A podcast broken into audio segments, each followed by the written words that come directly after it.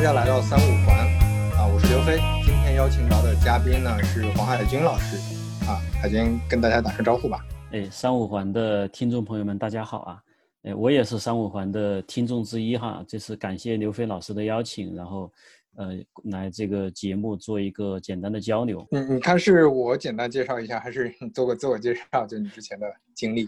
啊，我我自己的经历比较简单。那个从二零一六年五月份到现在，啊，主要是在做职人社的这个项目啊。到现在，哎，正好今天是五月四号哈，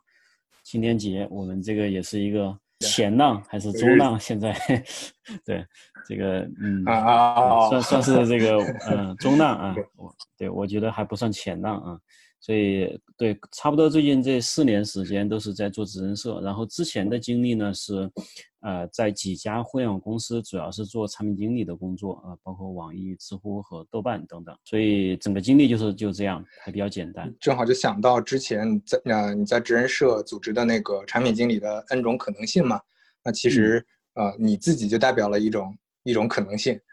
对吧？就从猎头呃业务。然后现在其实我在做一些各种各样的探索。对，呃，实际上，呃，对，刚刚刘飞也提到，就是说，呃，职人社我们之前确实是呃做过相当长一段时间的猎头的这件事情。对，然后过会儿可能，呃，刘飞老师给我准备的提纲里面也有关于猎头这个主题的一些内容哈。对，然后呃，现在呢，我们是在做一些呃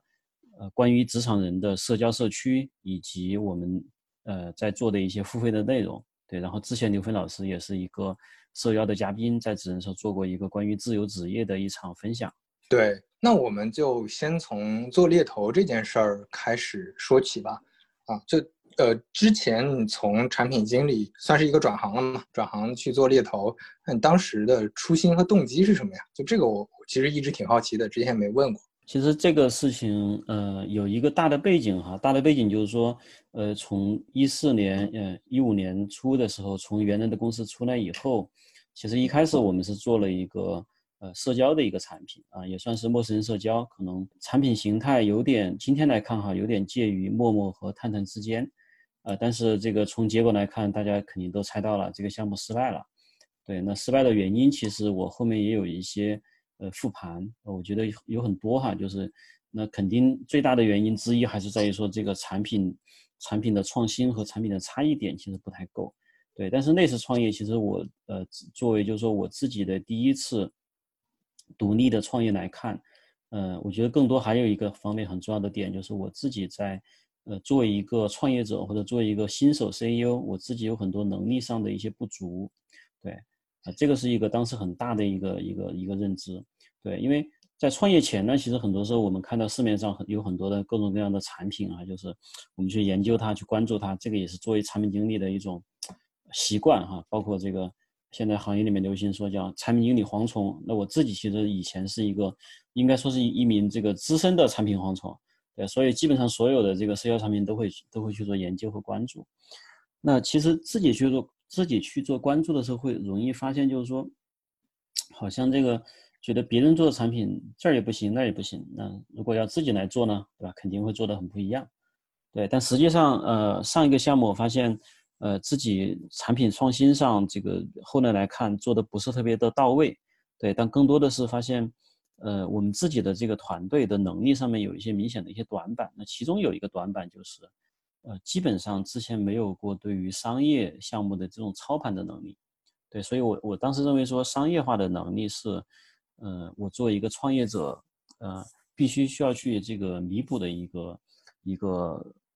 具呃很具体的一个方向，对，所以基于这个背景呢，呃，我们当时就呃，主要是我自己就是针对很多的方向进行了一些调研，对。所以最后发现，就是说，呃，猎头可能是一个我们可以去切入的这么一个很细分、很具体的这么一个切入点。对，那这个切入点，它其实满足了我们当时的两点这个目标哈。对，这个也就是问，也就是回答到刚刚你讲的这个初心和动机。那第一点，我觉得是可以弥补我自己对于商业化的一些短板，对吧？尤其是我对商业之前的这个认知和理解基本上是没有的，对吧？因为呃，我之前的背景可能非常的这个纯粹，都是一直在做这个 C 端的产品，啊，就关心体验，关心用户的这个流程啊，关心一些基基础性的一些一些层面。对，所以我觉得，呃，如果我能够直接去做一些跟钱和交易有关系的一些事情，那可能会对于我个人的这种能力的短板有一个直接的一个弥补。所以我后来感触就是说，如果一个产品经理他没有去操盘过，没有自己亲自去做过一些商业化的产品，那么他作为一个产品经理的能力其实是不完整的。对我觉得这是一个非常非常重要的一个动机。对，第二点就是说，我在对猎头和招聘进行了一些调研以后，我发现，其实猎头它是一个把这个职场的人际的这个价值进行一种变现，对吧？进行一种连接的一种体现。那这个里面就是说。人他基本上是一切这个社会资源，就是社会生产关系的一个起点，对，所以我们从人这个维度去切入呢，其实一方面它比较窄，能够能够切得进去，同时它后面也还有一些其他的一些可能性，对，所以这个是选择这个猎头这个形态，我们去做这件事情的一个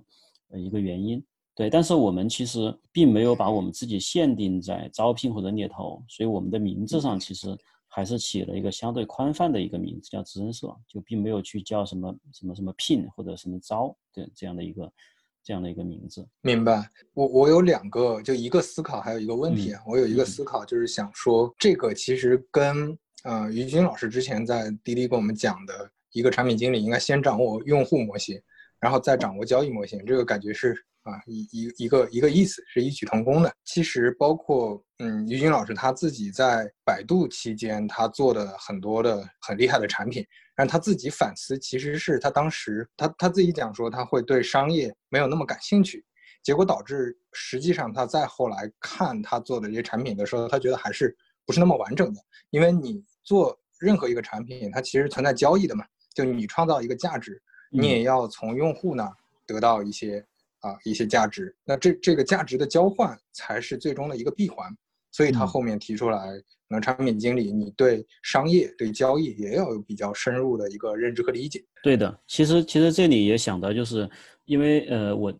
应该是在一七年的时候啊，有机会跟于军老师做过一次面对面的交流。后来我也我也写了一篇文章，在行业里面也有一些传播哈。对，是，其实，在那一次有产品价值公式那篇是吧？对对对，是的。我也问到了于军老师关于商业产品的一个呃看法。他当时其实也讲到，就是跟你刚讲的很像，就是他在百度的时候，他一开始是很不太愿意去管这个商业化的事情的，所以百度是把商业产品跟用户产品给分开了。对，但是他当时后来。到了滴滴以后，他的认知其实已经发生了一些转变，就是说，真正的产品经理还是应该对商业化、对这个呃商业的这个闭环、对商业的这个呃手段和货币化的手段应该有一定的介入，对，这才是一个完整的一个体验。对对啊，然后我刚才想想问的一个问题是这样的，就是很有意思，因为你前面提到你们刚开始尝试的时候也是做一个啊社交方向的产品。那我会我我们其实都观察到了，基本上产品经理出来创业，可能 真的是十有八九是先想着能不能做一个社交的产品。这个现象，你你会有什么观察和思考？嗯，我觉得十有八九可能有点夸张，对。但是我我我大概理解，就 是说你提这个问题的那个背景哈，对，对我觉得观察就是说我我我不好说别人啊，因为我自己可能是。呃，因为我在出来创业之前的做的一些产品，确确实实都是都还是跟社交和这个社区是直接相关的，对，所以我对我自己来讲呢，呃，这还是一个很容易想到的一种。我后来总结，我觉得还是有路径依赖，对吧？就是说，你你在公司里面。啊，比如说在在网易当时做微博，后来知乎、豆瓣，这当然都是非常的这个社区导向的或者内容导向的一些公司，对吧？那你带着这样的一个能力模型出来，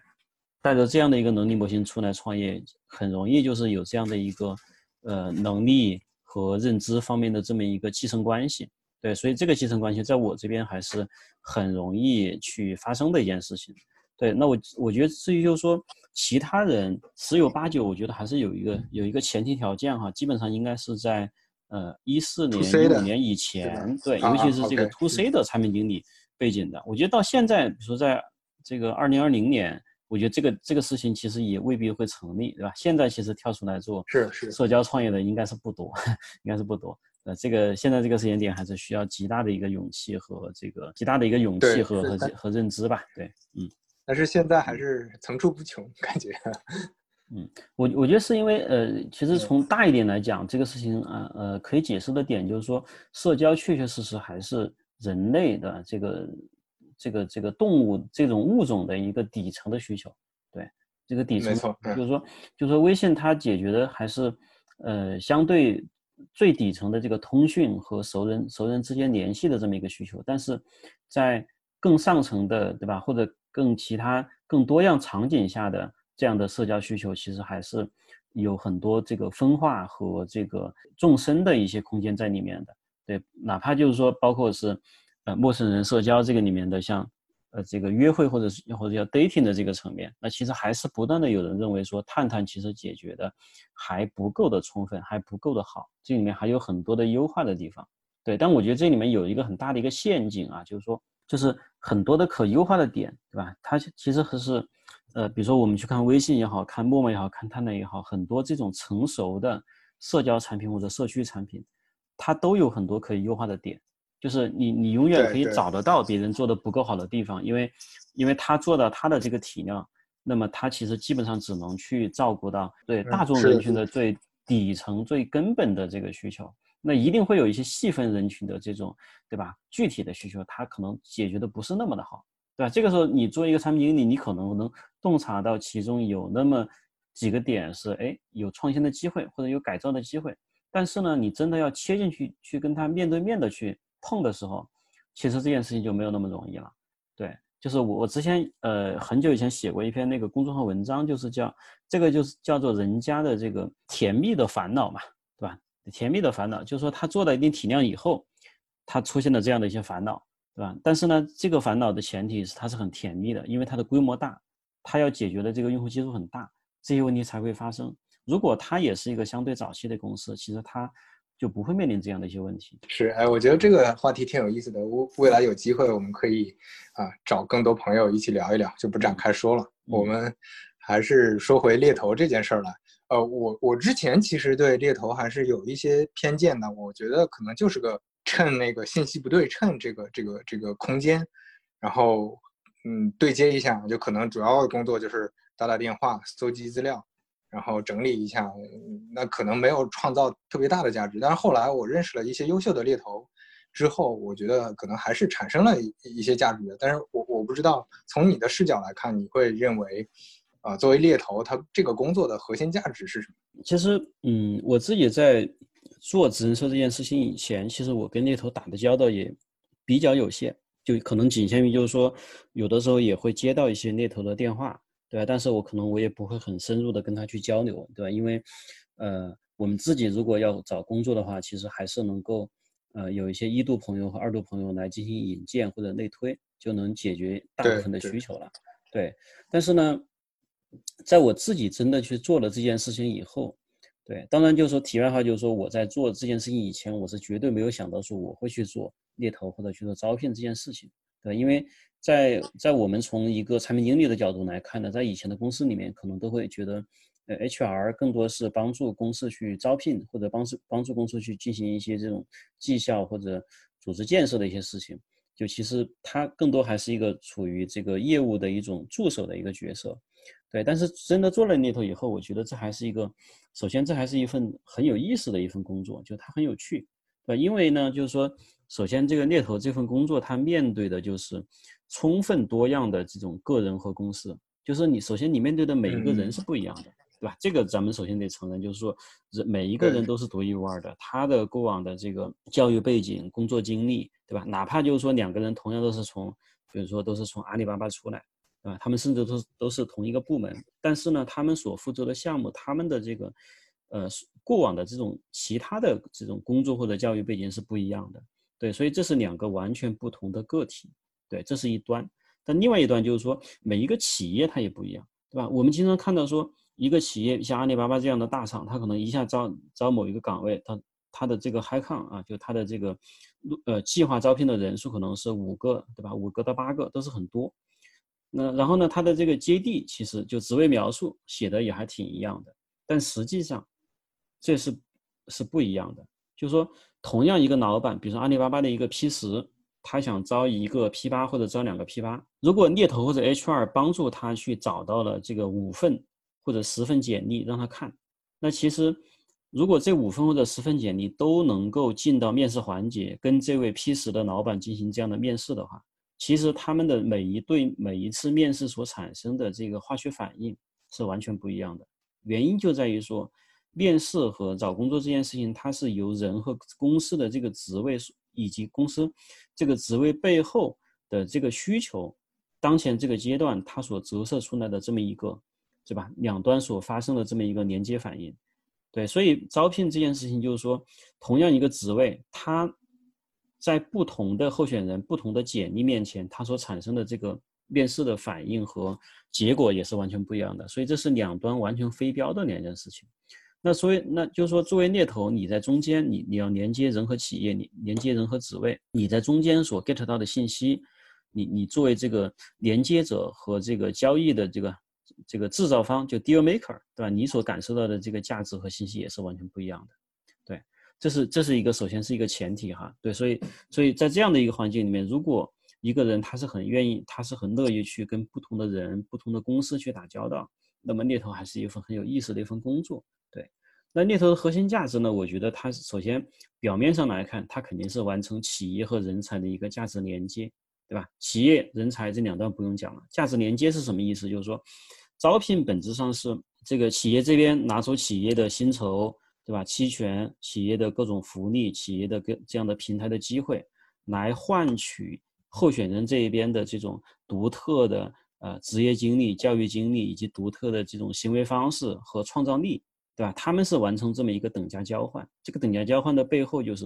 对吧？可能就是百万年薪。对吧？很多的期权这样的一些机会，所以猎头的核心是完成这样的一种价值交换的这么一个过程。他要把这个交易，把这个 deal 把它给做成，那么猎头最后拿到了中间这个做成之后的这样的一笔中介费，对吧？或者叫佣金。对，那这样一来就是说，那对于企业来讲，它的核心是要找到这个，对吧？因为一般用猎头的人都还是高端岗位、中高端岗位哈，所以企业它要找到这个在有限的时间以内。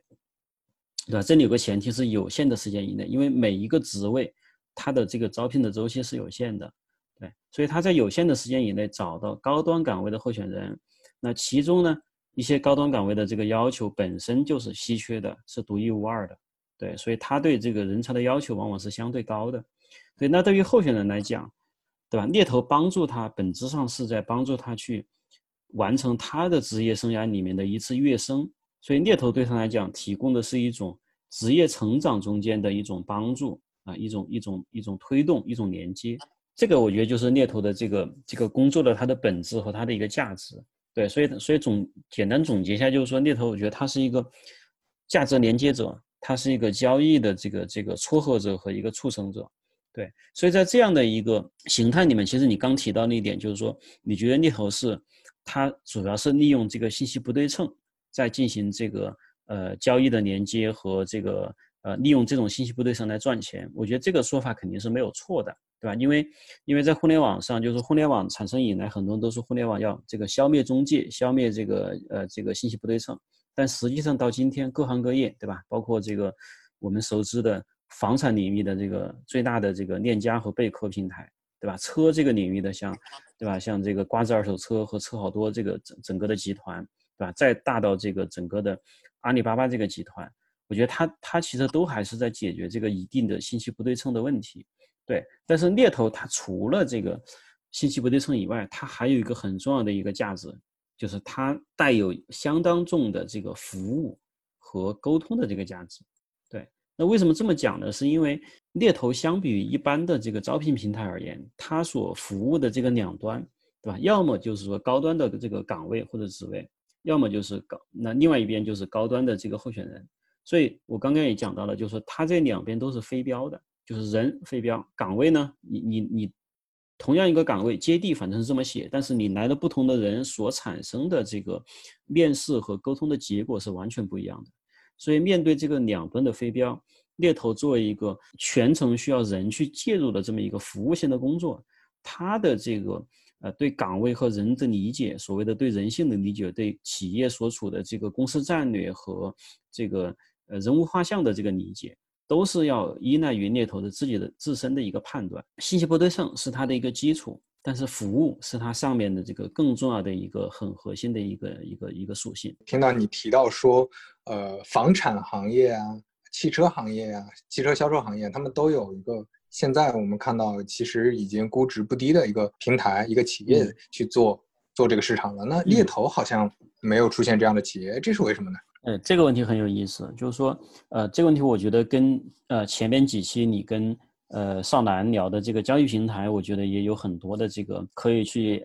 串在一起去去聊的地方啊。呃，我之前也简单思考过这个问题，就是说房产和车它里面其实也是同样的，对吧？这个高客单价，然后呃很重的一种决策，然后很多的这个环节。对我觉得有一个最大的一个区别在于说，就是说人是一种相比于车和房，人本身就是说你卖的这个东西。对吧？车子跟房子不用讲了，它是一种物品，对吧？它尽管就是说有不动产、有有不动产和这个高客单价的这样的属性，但它本质上卖的是物品，对，卖的是一种商品。但是呢，猎头卖的是什么？猎头卖的不是商品，猎头卖的是人和企业的一种机会啊！猎头卖的是人的一种职业生涯的发展的可能性，对。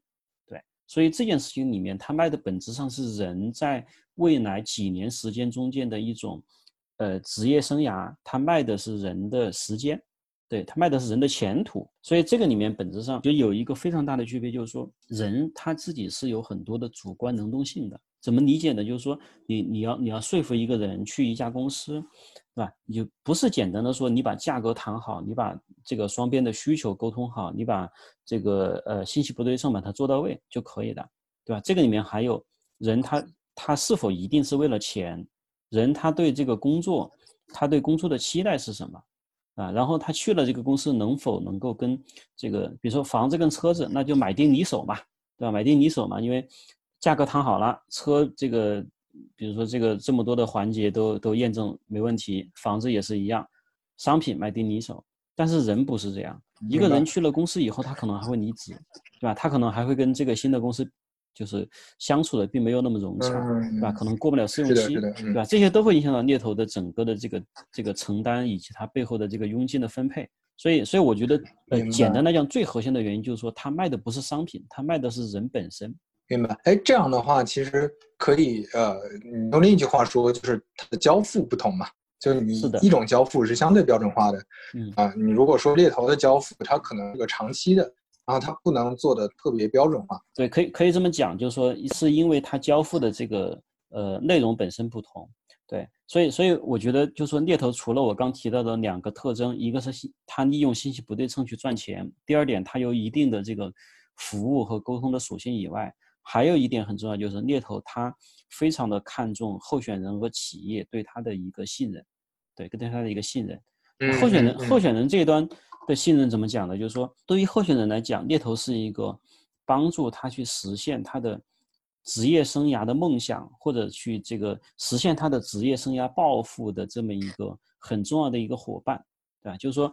呃，猎头给所所给他传递的信息，帮他争取到的这样的对企业的了解，争取到的这样的 package，基本上都决定了他未来可能，对吧？短则。呃，一到两年，长则可能五到六年，甚至甚至更长时间的这样一个职业生涯的发展，对，所以信任是其中很重要的一个基础。那这个信任的基础又是来自于猎头的专业性，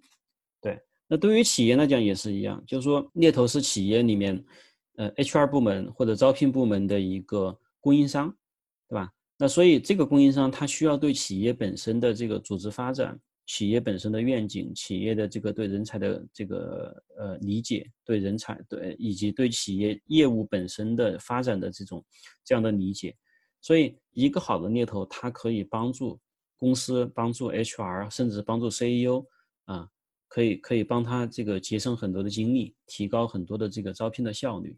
对，所以从这个这两个维度来讲，双边双呃候选人和企业双方对于猎头都有一定程度上的这个。呃，信任都是一个很重要的一个因素。嗯，明白。哎，这让我想到一个点啊，就是如果说信任是很重要的一个因素，那人的存在，就是一个真实的人的存在，将是这个行业一个很重要的节点，你就没法把它省去。那这个就就就很难组成一个啊一个非常信呃信息撮合或者一个平台化的这么这么一个产品。是的，是的，会有这种感觉。是的，我我觉得这个从交易平台的角度来讲，我觉得猎头这个里面它也是属于这种复杂交易平台的一种一种呃一种类型。对，就是说，那目前来看，就是我之前也国内其实有那么呃两家吧，两家正尝试在做猎头平台。然后呢，我这里就不提名字了，我也去研究过他们的一些规则和这样的产品。对我看过，呃，对，那我呃简单来总结就是说，我发现他们基本上就是说想从平台去切入，但是最后其实都做成了一个大猎头公司。这个里面的交易和交付是呃非常的非标和复杂。对，所以当他搞定了，比如说搞定了企业这一方，拿到了很多的这个职位以后，但是呢，因为它中间的交易很复杂，链条很长，所以其实更多的这个平台上的，呃，个人猎头他不会，就是如果他有能力，那么他其实不不会，就是说心甘情愿的依附于这个平台。对，因为因为这个里面的这个整个交付其实并不受他的控制，所以那种有意愿或者有能力的猎头或者小的猎头公司。他们不会甘心于，就是说，只是做这个平台的一种供应商，他们可能会自己，呃，更加就是说想办法自己去 BD 或者去，呃，签下签下来一些重要的一些 KA 客户，对，这样呢，他就自己成为了一个独立的一个猎头公司，那那些当前没有能力去搞定企业，没有能力去签这个独立签单的这个猎头公司或者或者是售后猎头呢，那这样的猎头他他会愿意在平台上面去做单。但是这样的猎头，它其实它的供给又不是那特别的稳定，以及说它的供给的质量是相对有限的，它也它也没有办法为平台撑起这个持续的这样的一种，呃简历的供给。对，那最后就是说平台这边它要，呃去给他的上游的这个 KA 客户进行交付的时候，他就只能就是说我自己这个平台本身，呃养了一帮呃一定数量的这个猎头，他最后做成了一个 in house 的一个猎头公司。对，也就是说，很多想要在这个领域去做贝壳的这样的贝做贝壳平台的公司，最后其实都自己做成了链家。我我觉得从另一个视角，就是从用户视角看，可能是因为，呃，很多重决策的场景，你就确实没法省去这个人的存在。就比如说啊，医疗场景，你会发现很多互联网呃诊疗平台，包括说那个买房、买保险啊。等等，你会发现销售的存在很可能是短期内是十年八年不会有太大的变化的，就是你抛去抛出不了人的这个这个存在。我觉我觉得这个里面其实还其实还有一种维度来看这件事情，就是说很多人也在讲，就是 AI 对吧？人工智能对于猎头这个行业会有多大的一个影响？对我觉得人工智能的影响就是应该是在于说，它可以从更多的维度去完成简历的一个匹配和搜寻。对，但是在最终的在最终的这个成交和服务这个环节呢，对交付的这个环节呢，AI 所能起起起到的这个替代性的作用，应该是还是相对有限的。嗯，用猎头的话来讲，就是说猎头服务里面它有很多的这个沟通和温度，对吧？就是温度这个词儿，它是很难被机器所替代掉的。这个跟保险行业和医疗行业真的非常像了。你看，我我买保险，实际上原则上。啊，我这个保险经通过对你的这个，对你这些数据和信息的这种评价啊计算，我给你一个这种保费和这些保单的说明，其实你也可以理解。但是为什么还还要有一个卖保险的一个销售一个专家来跟你坐下来，大家一起聊，好好聊这个事儿？我觉得也是因为有温度这个因素存在。对，我觉得温度背后其实代表的是，呃呃，就是用户这一侧他对于他的。呃，保险其实往往很多时候买的卖的是安全或者是健康，对吧？然后猎头卖的是职业发展和职业梦想，就他对这样的这样的标的，呃，这样的目标，它有一定的这个安全性和这种心理程度的心理层面的一种一种呃需求和渴求。因因为从从猎头视角的话，你刚才提到了，你会接触到很多有意思的人，包括你也能。就如果我们做产品经理的话，那只能在一个行业里深耕嘛。那如果说做猎头，我们可以接触各种各样的产品经理、各种各样的企业、各种各样的行业。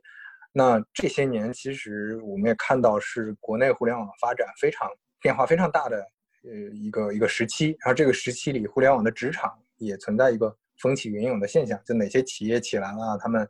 啊招聘的薪资突然变得很高，然后人才流动的风向走向也变化很大。就这个，这个从呃，就我我刚才提到的这些，你从之前做的这几年猎头，啊，你你有哪些体会观察吗？我觉得这也是一个蛮有意思的话题啊，就是说，呃，这些年确实用猎头的，对吧？我我我到现在依然觉得我不是一个真正猎头行业的人哈，但是我听说，呃，其他的猎头的一些这种，呃，调侃的说法就比较有意思，就是说猎头公司在，呃，一四年，对吧？一四一五年那会儿主要是去挣这个滴滴和美团的钱，对吧？那到了一六年的时候。呃，应该包括一五年的时候，很多 O2O 公司的钱，就是创业公司也也也这个出让了很多的猎头费用。到这个一七年的时候，很多像摩拜和 ofo，对吧？其实有大批的这个猎头预算，呃，包括优信，对吧？然后再到一八年，包括这个贝壳、链家也有很多猎头预算。对，就是每一年呢，其实从这个过去这这七八年以来，每一年都有这个不同的投资主题，是吧？这些投资主题其实基本上也意味着说，在互联网创业的这个大的这个浪潮里面，哪些公司它有相对多的对人才的这个渴求，以及它有相对充沛的这个猎头预算。对，所以从这个维度，其实确实能看出一些这个，呃，过去这几年的创业的一个热潮。对，这是一个猎头视角。对，那从我的视角，从我个人视角来看，就是说，我的几点体会吧。对我觉得第一点体会就是说，确确实实，对于这种创造力驱动的这种互联网或者是这个高高科技行业来讲啊，就人确实是，呃，一切这个生产关系的起点。就是这个跟我前面讲到的，我们当初为什么要去做猎头这件事情有关系。就是我们觉得说，人始终是，对吧？社会关系的这个起点，就是说你不管风口。不管创业的这个浪潮怎么变，对？但是人始终是始终是起点，就是不管是你从 PC 到移动互联网，那那在早期的时候，那移动互联网的人才哪里来？还是来自于 PC 互联网嘛，是吧？然后呢，你你再到这个移动互联网的末期，到现在末期，可能很多的这个产业互联网起来，或者很多的这个 AI 或者其他的一些细分行业起来，这些人才怎么来？他其实还是从移动互联移，还是从移动互联网所迁徙过去的。所以这些人在快速变化的这个时代里面，人才的这个来源，它很难就是说是凭空产生的，对吧？它不太可，你也不太可能说你直接从高校里面去招这个应届毕业生就能解决这些问题，它还是来自于这个过往的过去这几年，这个大起大落的整个行业里面的一部分人发生了这种呃工作或者是行业的这样的迁徙所带来的。对，所以这个从这个维度，其实能看出一些这个，嗯，哪些风口或者哪些机会里面有大量的人和钱的涌入。对，所以我觉得这个就有有点这个，呃，应了之前这个电影里面葛大爷的那句话嘛，就是二十一世纪什么最贵？人才最贵。对，我觉得这个是一个很重要的一个体会，就是人才是一切的社会关系的一个起点。对，那第二点就是说，从企业的这个维度来看啊。企业这个维度，我之前在呃职人社的社区里面提了一个问题，我觉得，呃那个问题也有很多人在参与讨论。就那个问题是说，对于企业来讲，对吧？有两种可能啊。第一种可能是说，你尤其是对于创业公司哈，可能你你要招一个重要的岗位的人，但是呢，招不到，对吧？招不到，就是市场上面的供给本身有限，或者说你你你你希望有一个业务是下个月能够马上开干，但是呢。嗯，对吧？招了一个月也没有招到合适的人，呃，结果呢，过了两个月才招到，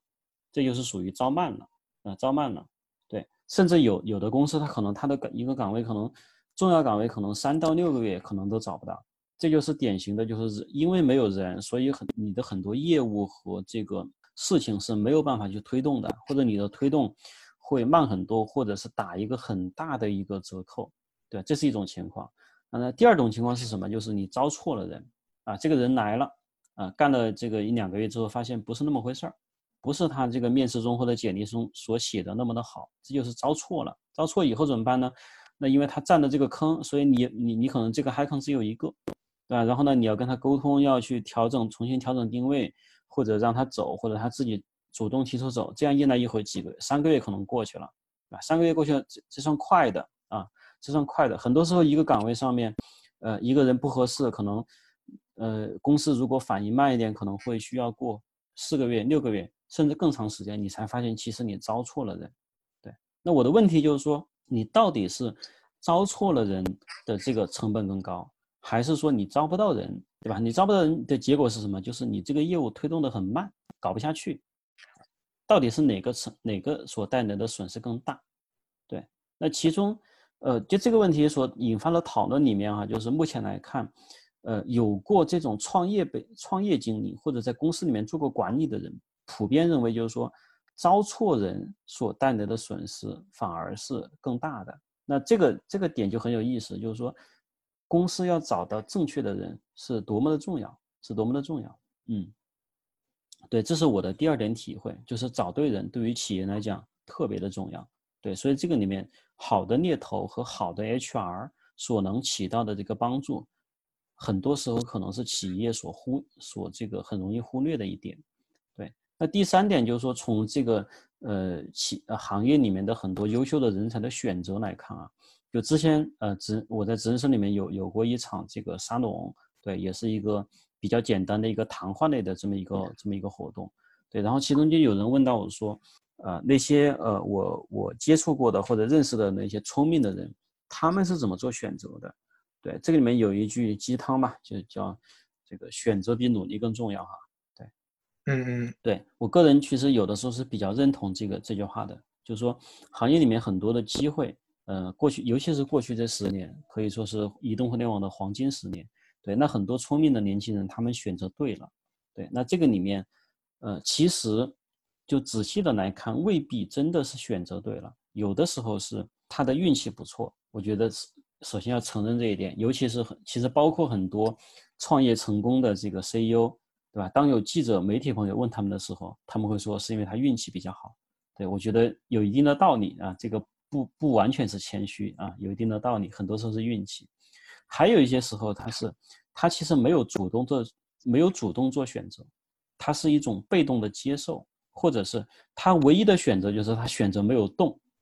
他选择不动，他选择加入到一个公司以后，他没有像别人那样看到任何机会都扑上去，他没有频繁的去换工作，他选择留下来，他选择不动，他选择跟他所在的这艘小船共同成长为一艘大船，那其实他也会得到很不菲的一些回报。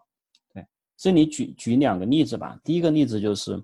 呃，我之前的一个一个同事啊，就不说是哪家公司了啊。然后呢，他当时应该是在一四年的时候，呃，他也面临选择啊，因为这个职业选择是很正常的嘛。就是说，呃，这里插一个题外话，就是说，很多时候的这个职业选择本质上就是跳槽，对吧？直白一点来讲叫跳槽。跳槽是什么？就是跳槽是一个人和他所在的公司。或者他所在的行业进行一次重新匹配和重新这个分配的这么重新配对的这么一个过程啊，就是说，当你觉得你的成长超出了公司啊，你觉得这种认为公司发展太慢，或者公司的这个老板是傻逼的时候，可能你就会主动要走啊。但是反过来，如果公司认为你的发展跟不上公司的发展，对吧？你你你的发展落后于公司的时候，很可能你会被公司土，或者你会被公司或者是行业被所淘汰。对这都是一种这个重新去定位、重新去匹配的这么一个过程。这么一个过程里面就会发生主动换工作、跳槽，包括裁员。对，这都是一个表面上的一个体现，本质上是要重新进行一个劳动关系的分配。对，所以说回来就说这个例子里面，这位这位前同事他在换工作的时候，他其实首先他想去当时的一家很热门的一家创业公司。对这家公司当时是明星企业，呃，估值大概在这个应该是在八到十亿美金左右，对。但是很遗憾，他其实这个他的素质不错，但是呢，因为各种原因，他没有，对方没有没有 offer 他，没有给他发 offer，他就被迫，也不叫被迫哈，就是因各种阴差阳错，他就去到了二零一四年的今日头条。那后来的结果是什么呢？就是他在今日头条一直干到现在。然后呢，他当初那家没有 offer 他的那家公司，后面其实以一个更低的价格被收购了。对，那从结果上来看啊，他的这次算是一次被动的选择嘛，因为他想去的公司没有 offer 他，结果呢，他就去了一家他本不是那么想去的公司啊。当然，可能当在当时来看，他也觉得还不错。对，但是不是他的第一选择，对吧？不是他的第一志愿吧？对他这个服从的社会，服从的一种命运的一种调剂啊，然后去到了一个其实现在来看更好的一个选择。对，所以这个里面是有一定的这个运气成分的。所以我觉得在很多时候的选择里面，不是每一个人都能够那么的清晰说预见到未来五到六年的一个发展。对，尤其是在行业那么的快速变化的时候，对，这是一个这是一个例子。第二个例子就是说，我觉得那些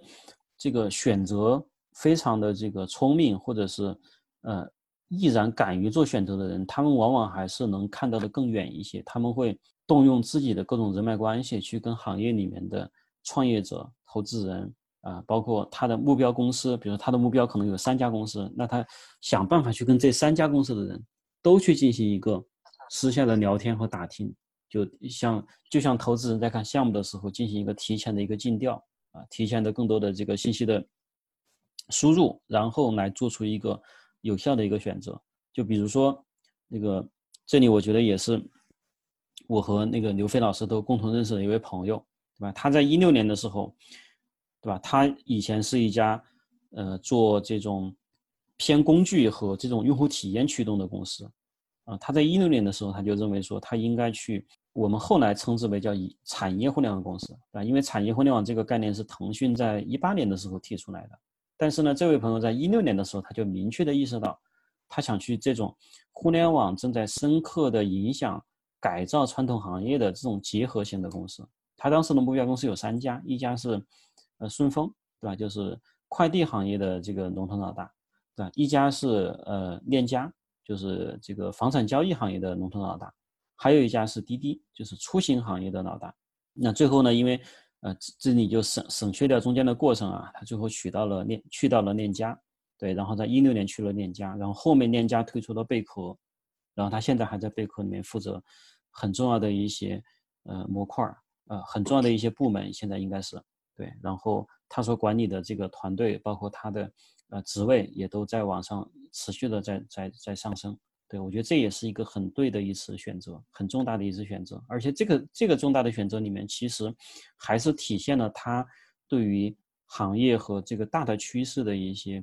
嗯，很正确的一些判断，对，嗯，对对对，就是你会发现，嗯，呃，怎么说，最后的结果中间。肯定是有很多因素影响的，可的，但是没有一个绝对的，是一定是主动的因素影响更大，还是被动的因素影响更大。但是如果说你能够通过你对行业的认知，有呃找到这个最适合你的机会，其实你可以自己通过主观能动性把你主动的成分放大的。嗯，是的，我觉得这个在行业的认知这个层面，其实有一点可以插入一下，就是说，就是说。行业里面其实确实是一个快速变化的行业，就是比如说，这是我同事发现的哈，就是他发现有的人在，比如说在百度，他在百度呃很很好的学校，然后进入百度也是校招校招进入百度很不错的表现，在百度做了呃五年六年以后呢，基本上是处于一种这个两耳不闻窗外事，对吧？一心只做一心只做好产品 这种心态啊，他是一个这是一个设计师，对，但。当他在百度做了很多年以后，他对外面的这个世界的发生其实不是那么的关心，对。但是有一天他要看机会的时候，他就其实有点搞不明白外面发生了什么，外面这个热门的赛道、热门的公司有哪些，对。然后他应该从哪些维度去做、去去评估他的这个面临的机会，他应该从哪些维度去评估这些公司，他其实这样的坐标体系他没有很好的建立起来，对。所以当他要换工作的时候，他所需要做的时间和这样的调研，那就会拉长，对，因为他平时缺乏这样的一些观察和这样的一些总结，因为百度这个环境太安逸了，嗯，太舒服了，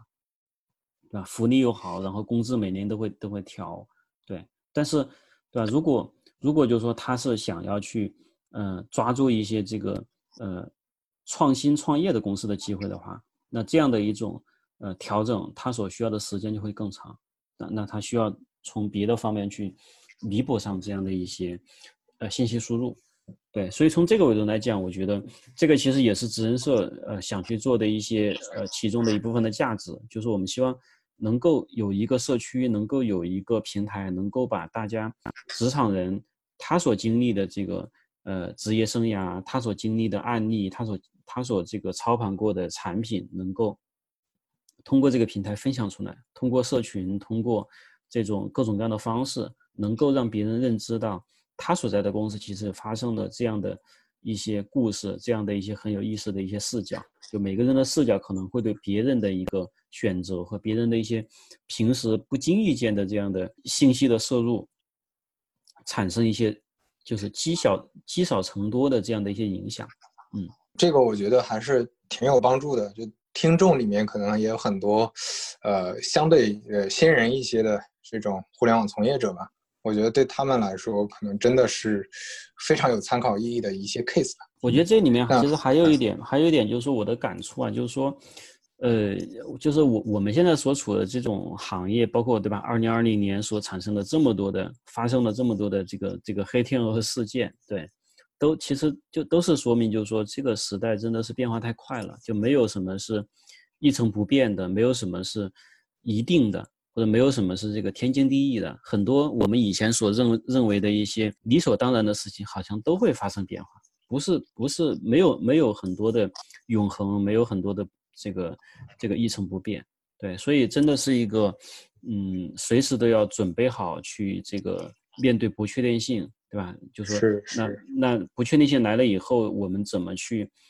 基于我们自己积累的一些，不管是人脉也好，不管是经验也好，不管是我们的一些看法也好，或者过往的一些呃各种各样的一些隐含的一些一些东西，对吧？我们要基于这些东西去抵御、去抵、去面对外部环境所发生的的这种不确定性。对，我觉得这个是每一个职场人，尤其是工作就是越往上，对吧？工作在三年、五年，甚至是八年、十年以上的这个人，职场人一定要持续的去面对的一种一种一种风险。对，就感觉像是用这两天比较时髦的话说，就是后浪来了，前浪该怎么办呢？我们聊一下你现在在做的事情吧，就是聊一下职人社，呃，目前的一些新产品。因为因为之前其实海军老师也在在做这个项目之初，我们也接触过。因为我之前做自由职业，就也考也一起探讨过这个项目，还有可能有参与的这种探讨参与进去的这种可能性来着。所以之前也相对相对了解这个初衷，就想做一个呃内容消费加一个关系链的一个社区和平台。那这块儿，呃，可能已经过去了一段时间。就我们我们的讨论主要还维持在大半年之前吧。就在这段时间，其实已经已经做了很多功，呃，很多功能了，很平台已经搭起来了，有很多用户和内容了。这一段时间你有什么啊新的一些想法？对这个产品有什么新的嗯这种这种体会吗？对，其实我我们也是在一个。动态的一个调整的一个过程里面，我觉得这个也是呃，作为就是说今天作为一个二零一九年、二零二零年的一个创业团队，他需要自己本身去呃面对环境和这个时代的变化中间，自己需要去做的一些这种这种灵活自洽的一些调整。对，所以这里其实想讲的就是说，嗯。我们其实后来有一个很重要的一点洞察，就是说，因为因为一开始可能刘飞老师也了解，就是我们一开始选择的还是一种相对呃简单的这种 UGC 的这种社区的切入方式。那这个切入方式，其实在现在来看，它确确实实，它它所面临的这个启动的难度还是还是非常非常大的。对，那其中那为什么？当这里面说回来就好，就是说为什么会有这样的一种。切入点是因为，呃，我自己之前在知乎早期，包括在豆瓣，包括在网易的时候，确确实实都尝试去启动过很多类似的产品，所以这方面有一些呃我自己的一些经验和方法。但是把今天的知乎，呃，把把今天的职人社，如果去跟十年前的知乎去对比的话，我们会发现其实它这两个产品所处的这个。初创期的这个环境，呃，确实有很大的一个变化。比如说十年前的知乎，它面临的其实是一个中文世界里面这个原创文章和原创信息相对匮乏的这么一个环境啊。就是当时在知乎产生的时候呢，行业里面这个中文互联网世界里面的原创信息主要来自于呃几类啊。第一类是这个个人博客。啊，包括当包括像新浪博客这样的平台，对，那第二呢就是像，呃，百度贴吧和这个像天涯、猫扑这样的上一代的这个 PC 版的社区，啊，就这两的这这两类信息，所以知乎其实出现以后，他很快把这个把 UGC 这件事情呃发挥到了很大的一个呃，就是发挥到了很大的一个价值。对，所以我觉得当时他他给这个整个中文中文互联网所带来的这个增量的增量的价值是很大的。但十年以后，其实我们。呃，我觉得现在总结就是我们所面临的这个环境不是这样的，就是除了知乎，过去在这十年间，像微信公众平台、头条号，对吧？还有其他的像各种各样的这个自媒体的平台，都已经这个发展的很大，而且在这样的一个过程里面，内容生产者他们其实有了足够多的选择，啊，内容内容消费者他们其实早就习惯了，就是说，呃，UGC 背后可能会有。呃，在一六年以后这段时间里面有这个知识付费和这个就是内容付费的这件事情，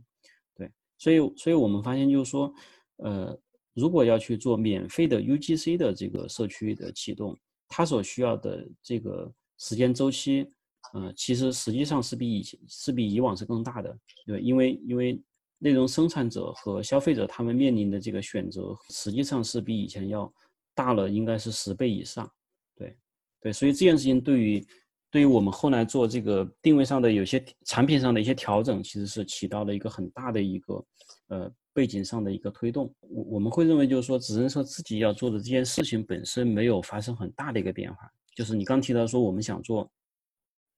我们想做一套呃职场关系链，加上这个呃基于上面的这个呃职场人他自己的这个职业经历和。他的职业能力所衍生出来的内容，对，所以，所以我们后来做了一个很大的调整，就是说，我们把重点从呃社区的 UGC 的内容转变成了职场里面的付费的这个内容，而且这件事情其实跟我们更早之前做的猎头，我觉得也是一个还比较一脉相承的一个价值。底层的这个呃方法论里面讲的就是说，职场连接的这个核心是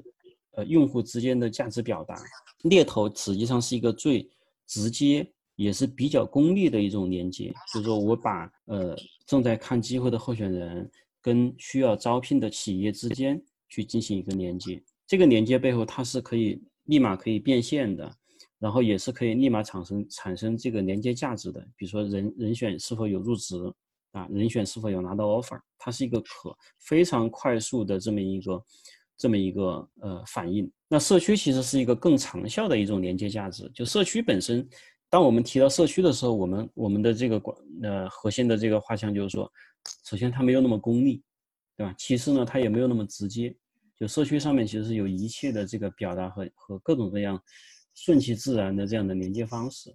对。所以，但是让整个社区所流动起来的核心是内容，核心是内容。所以我们一直认为就是说，内容是。让职场人之间产生信任、产生价值交换、产生这种，呃，价值连接的这么一个很，呃，最最为核心的一个手段。对，然后在内容这个层面里面，我们再去看的话，就是说，UGC 是一种最容易想到的一种方式，就是让让大家去基于话题、基于公司、基于产品啊、基于这个职业发展去产生各种各样的这种互动和交流，这是 UGC。对，然后当我们发现，就是说 UGC。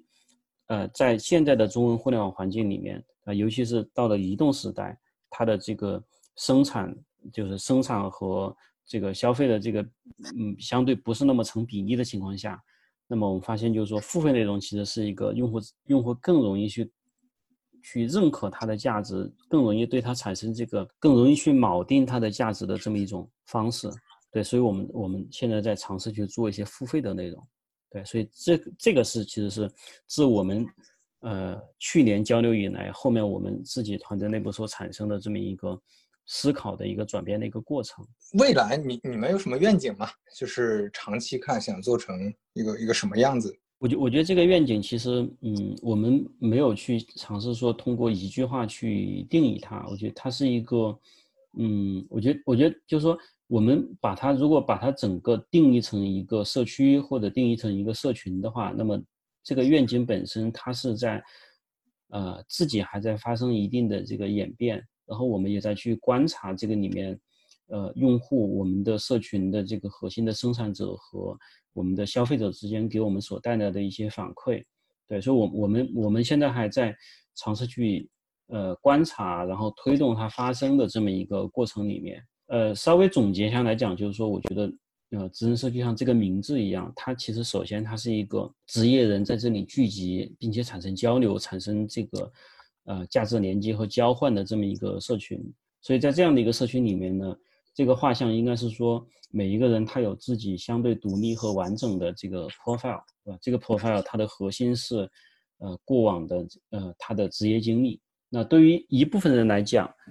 他的职业经历本身就是一个很核心的一个价值体现，对吧？就比如说，对于其中一部分人来讲，那呃，在头条、在字节跳动做过增长的这个 PM，对？或者说在阿里巴巴的这个呃某一个核心的电商平台，在哪年到哪年做过电商的核心部分的产品经理，就这个价值、这个经历本身，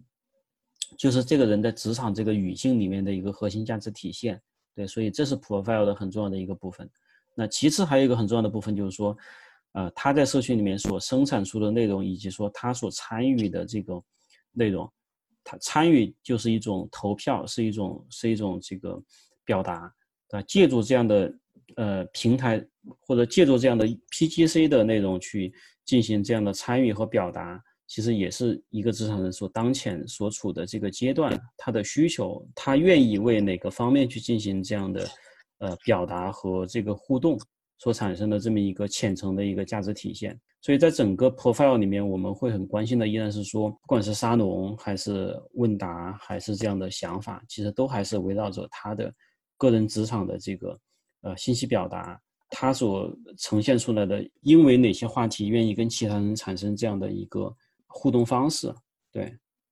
刚刚才我们聊的就基本上都是我们提纲里的这些呃问题都回答完了。那嗯，还有什么想想交流的吗？我我我觉得我觉得可能前面其实我们聊了很多的这个呃猎头很多的这个招聘方面的事情。对我觉得如如果说呃有有机会的话，其实我们也可以有更多的时间去聊一聊这个行业里面的现在没有想到具体的一个产品啊。对，其实其实最近的这个新产品也还，最近新产品应该说不多，啊，去年还挺多的。嗯嗯，还是聊的有点干啊，我感觉。没事没事，先先聊期干的，找找感觉，后面我们可以继续再聊。那我们我看时间也差不多了，一个小时了，那我们要么今天就先聊到这儿，希望职人社后面能做的越来越好。我还是之前不管是职人社的社区，还是职人社组织的那个。讲座，我觉得我自己也是有很多收获的，大家也可以多关注一下职人社。谢谢大家的关注，谢谢刘飞老师的关注和背书。对，也欢迎大家都多多的到职人社的社区里面，包括我们的小程序，包括我们的社群里面来进行交流。今天聊的还是呃，前面有很多的这个时间是在关注于猎头和招聘中间的一些感受。对，虽然说我们现在的我自己的经历很多没有放在呃猎头方面，但是如果大家有关于职业发展啊，关于这个职业选择，或者说关于这个招聘吧，就大到整个整个呃互联网的一些呃职场发展的，我觉得都可以有持续的一些交流。然后，如果是关于这个呃内容社区和付费内容，我这个也是我们现在所重点在做的一些事情。我关于这两个方面有一些想交流的点，也可以随时找我。啊，那感谢海军老师今天来这儿，我们跟我们一起聊聊天。那我们这期就。先这样，嗯，感谢大家，拜拜，哎，拜拜。凌晨回家的你好不好睡？生活的台词你好不好背？沾满酒精地板到不到位？口是零的指南针找不到北。想要的东西都特别的贵，窗外的景色都特别的美。何时才能够公平的对比来自里面的雾气和外面的灰？我用手指在雾气中画一幅画，画又绘成高楼大厦。大厦的主人在打着电话，他们打了又打，挂了又挂，对着电话那一头在咒骂。过了一阵子又轻言细语，下一栋变成了感动灵体。情绪是人类最美的意境，语言永远都有弊端。永远表达不完一半，一句话能不留遗憾？那句话能不留遗憾？我尽量克制在陌生的城市，不被三言两语而左右西北。其实我没有一句歌词，谁能够做到能完全领会？What can I say? What can I say? 你问我在台上累或不累？绝情的决定你会或不会？街边的单子你背或不背？我的位置暂时没人顶替，唱歌像醉，因为没人清醒。在努巴里，在努巴里，下一句你一定能够听清。What can I say? What can I say? 你问我该反省配或不配？说我看不到你背后的泪，最后的陪也看不到尾。对不起，亲爱的，我会失误，专注在对抗着生活之毒。沉默是病，沉默是病，也只有你是阿司匹林。你说我。